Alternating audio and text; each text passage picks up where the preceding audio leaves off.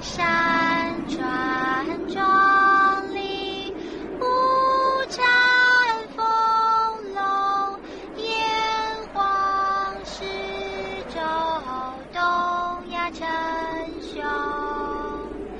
无自暴自弃，无故不自封，忘我民族，促进大同，壮烈伟健，缅怀祖先烈，圣战不已，国土精光。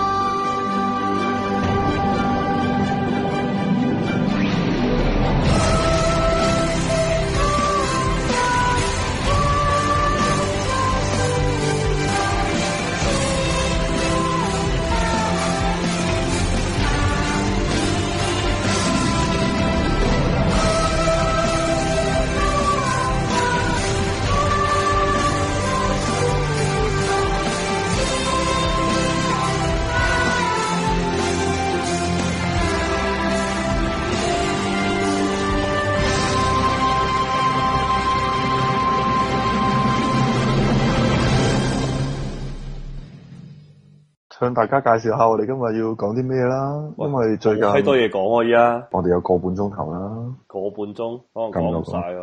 咁我哋講住先啦。我講下有咩可以講啊？最大單就應該係深圳嗰單，我都唔知係山泥傾瀉啊定係山泥乜閪嘢啦。嗰個啲啊絕對唔算三泥傾瀉，因為個三泥咧係冇傾瀉到唔嘅，係咁，你用一個你覺得合適嘅形容形容嗰單事故係叫乜嘢？應該叫魚泥滑坡啊。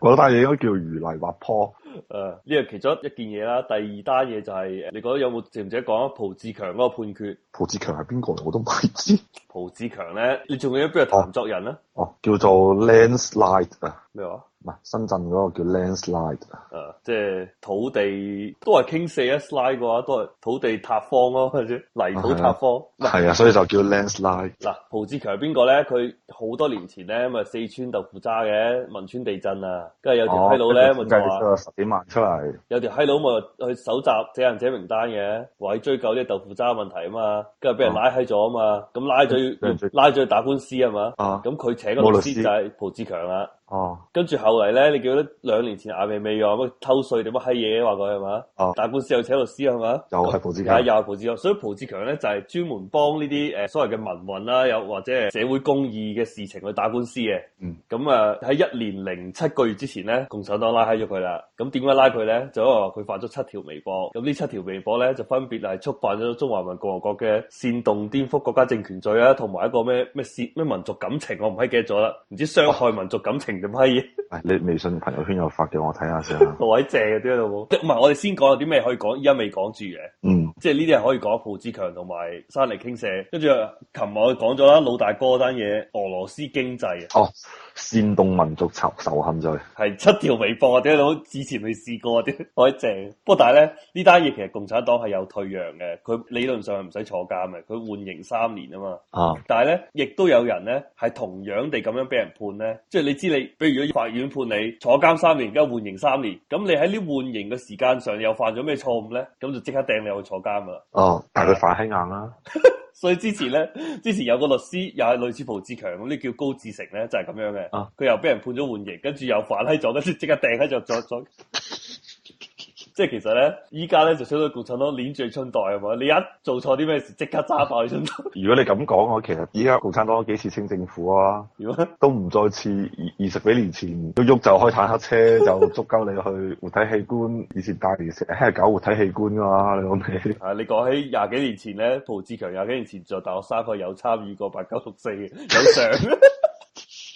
哦，咁如果咁講，其實喺度真係立志係一生人嘅目標，就係要同共產黨做做鬥爭即 係講到係啊，鬥爭一世啊！佢要佢我喺咗老毛嗰啲，係啊，即係要一路鬥落去咯。唔係，如果你係咁睇佢咧，佢絕對唔會縮山，所以佢即係如無意外，佢會再繼續俾拉入去。因為你諗下八九年咧做民運嘅時候咧，共產黨做秋田算賬咧，冇可能揾佢唔到嘅喎。唔係咁佢唔係嗰啲所謂嘅學運領袖啊嘛，佢有參加啲學運啫。我哦唔係，我聽講話參加嗰啲人都走唔甩嘅喎。 屌你，幾千萬人你點捉得幾閪多人條街度屌！我同你講，你咁樣太睇小阿爺，或者你太睇小咧，擦鞋仔咧想上位嘅。我懷疑嗰陣時咧，阿爺咧你就又用翻十幾年前，當時嗰個十幾年前啦，誒你阿媽喺群眾鬥群眾嗰種技術，有好閪多人做二五仔啊！你阿尾你諗下嗰陣時衝上街嗰啲人咧，你其實你唔使傾嘅。一般咧咁閪熱血方剛嗰啲人咧。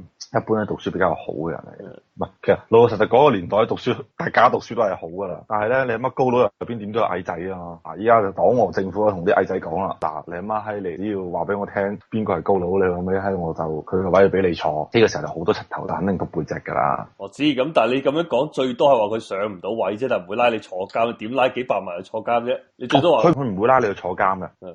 屌你老味又係咁多監倉咩？嗰個時 代，你乜你諗下八九年你嗰陣時咧就開到咩反流氓罪 啊嗰啲閪嘢啊嘛嗯，嗰啲嗰啲嘅啊嗰嗰嗰嗰時嘅運動叫乜閪名啊？反正流氓罪就要，即係你阿媽跳 disco 都要你阿媽流氓罪打靶噶嘛？嗰陣時係叫咩啊？嗰陣時係誒 話朱德個仔都，話朱德個孫都死閪咗，叫啊叫乜閪嘢佢啊？叫咩閪運動啊？八四年嘅，係啊，嗰個叫啊真係一時間醒唔起添但係應該唔係反擊右傾。唔係唔係唔係，冇冇咁政治化嘅，好閪社會化嘅運動嚟嘅啫。即係嗰陣時係嗰啲叫。嚴係打，係哦係啊，嚴打係啊，佢係好社會化嘅罪名嚟 嘅，會唔會政治化嘅罪名啦？係啊嗰陣時朱德個仔都俾人打靶啊嘛，就朱話你德個乜孫，朱德個孫，啊朱德個孫即係撩下人哋裙底啊，係嘛摸下唔人係屎忽好似話啊，佢溝位多女，哦，唔係淨係溝一 條女，溝位多女。哇你話都幾閪死佢老豆啊你老婆， 依啲依家你乜吉到腎虧啊， 都同個仔講你點解你就唔可以忍多幾年咧？ 你阿媽你忍多幾年咪好咯，係嘛？吉到你腎虧都得啊！啊！忍多幾年，其實嗰陣啲時女送上嚟，唔其實使溝啊。誒呃嗰陣時咧就應該捉咗好閪多人嘅，監倉肯定擺唔落㗎啦。所以嗰啲人咧，佢最尾結果係咩咧？就全部就喺個檔案度寫住咧，就呢個人就係黨和國家咧就永不錄用㗎啦。係啊，但係所以你話我哋未講完，我哋仲有啲咩要講喎？我驚到哦時候唔講講漏咗， 知唔知？我都要講啊！仲有咩？仲有冇就係呢一個大禮哥拜啦同埋未來霧霾情況啊嘛，全中國都一齊撲街啊嘛！係啊，你阿媽整個廣州變成灰色咁家產， 狼到閪咁啊！你阿媽你聽唔聽我而家把聲啊？有有啲痰含住啲痰咁樣 啊！就係咁就樣。係嗰兩日奶㗎啦。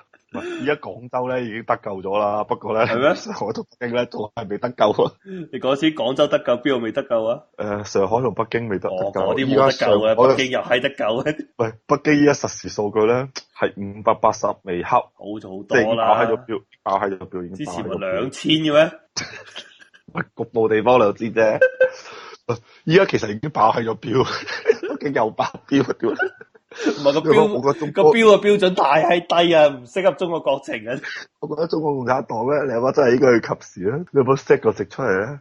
你有冇 set 到一萬啊？唔 緊要， 你有冇留翻啲 buffer 啊？好快追趕上啊！我哋啲霧霾屌， 係啊，即係點解你 set 到一萬咧？一萬咧就係話你咩人群咧，一索就死。一索就死人。係嘛？你過咗五千就針對唔同人群一索就死，即係過咗兩千之後咧，就咩人咧幾耐之內就會死，即係你只要一上咗兩千咧，就要數人頭噶啦。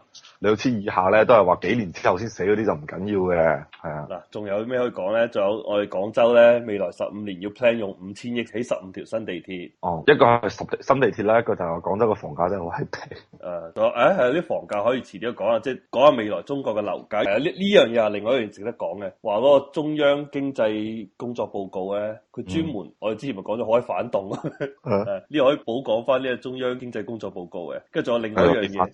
係啊，跟住其實因為樓價係同呢樣嘢有關嘅，其中一樣嘢，共產黨管財經嗰班人咧，覺得最嚴重嘅問題就係依家嘅房地產庫存，跟住咧房地產咧又到咗另外一個話題咧，就係黃石嗰單閪嘢，咩萬科嗰閪嘢，哦，萬寶案啊，萬科同埋，哇，好啦。我後嚟睇咗下咧，原來其實真正背後嗰個係叫安邦集團喎，話係共產黨背景係陳毅嘅孫啊啦，定係唔知邊閪個嚟喎，加反正唔係自家族就係以氏家族嘅嘢。加鄧小平嘅孫女婿，好似係話，我唔閪記得咗。總之就話，依家最閪勁嘅就係啲安邦集團，唔知揸住一萬幾千億咁樣嘅，就係咁收購，係咁收購嘅。誒、寶能嗰係前海保險啊嘛，啊，呢樣嘢直係另外一樣可以講嘅。跟住最尾最閪唔重要咧，之前咪發咗條短片俾我睇嘅嘛。你話嗰兩個主持人可以渣嘅咧，哦，後嚟咧，我之前咪講過香港政治啲閪嘢嘅。後嚟咧，嗯我又聽咗馬鼎盛個節目咧，好似唔嗰期唔係馬鼎盛講嘅，就講以前九七年嘅香港，九七年之後嘅香港嘅對比咧。其實我嗯我有個新睇法嘅喎，即係其實依哦家香港呢個亂局咧，某種程度上係有啲我哋之前 miss 咗嘅嘢冇講到，而造成依家咁嘅亂局嘅。即係香港依家其實依家撕裂咗成為兩派啊嘛。哦基本上你睇嗰個你發表嗰條視頻咧，誓死不相往來啦。基本上就係、哦，阿叻啊，係，我又睇你唔上，你又睇我唔上。其實呢個有個根本性嘅原因，其實就同選舉有關。不過你咧，我哋可以留翻最後先講，因為呢啲嘢唔係好重要，冇乜時效性嘅，我 share 段片俾你睇，其實個女主角咧，我覺得都幾淫蕩下嘅。係咩？ 我冇留意，佢哋應該我記憶中係唔係幾靚嘅啫。佢靚唔靚，但係佢好閪淫蕩，而且隻腳幾靚。係係 啊，誒咁我哋我覺得阿阿叻嗰晚嗰日都應該想吉閪佢。好，我哋繼續講啦，我哋開始今日正式嘅話題啦。